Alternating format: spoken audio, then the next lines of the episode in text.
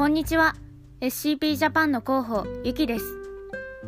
2020年2月からお誘いを受けて入団した一般社団法人 SCP ジャパン。はじめは2人創設者プラス1人。数合わせの私で入ったつもりだったけれどいざ入ると2プラス1は嫌だと思い始めたわがままな私。でも普段の仕事に支障が出ないようにと配慮してくれているのです。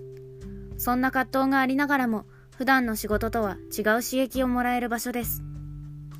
設立から1年が経っていろいろな活動をしていくうちに SCP ジャパンのビジョンである一人一人が自分らしく歩んでいける未来を作るって結局どういうことなんだろうと共同代表たちは自分たちのビジョンをもう少しはっきりとそして共通認識をしようと提案しました。完全にきっかけは誘われたから。でしたが実際に栃木へ行き子どもたちと活動をしていく中で SCP ジャパンの活動を通して私自身は何をしたいのか考えてみました。私が一番大切にしたいのは実際に関わっている人。世界中のみんなと言われてもパッとしないけれど栃木のあの子たちって言われるといろいろアイデアが浮かんできます。でも私が関われる人には限りがありますし関わろうとしない限り人は増えません。そこで考えたことは単純に関わる人を増やすこと。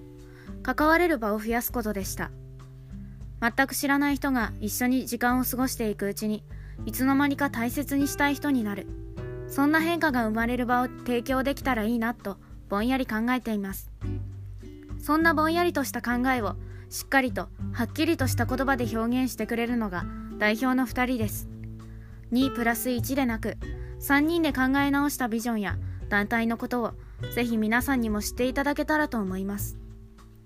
誕生から1年を経て改めてビジョンを明確にして活動をする SCP ジャパンを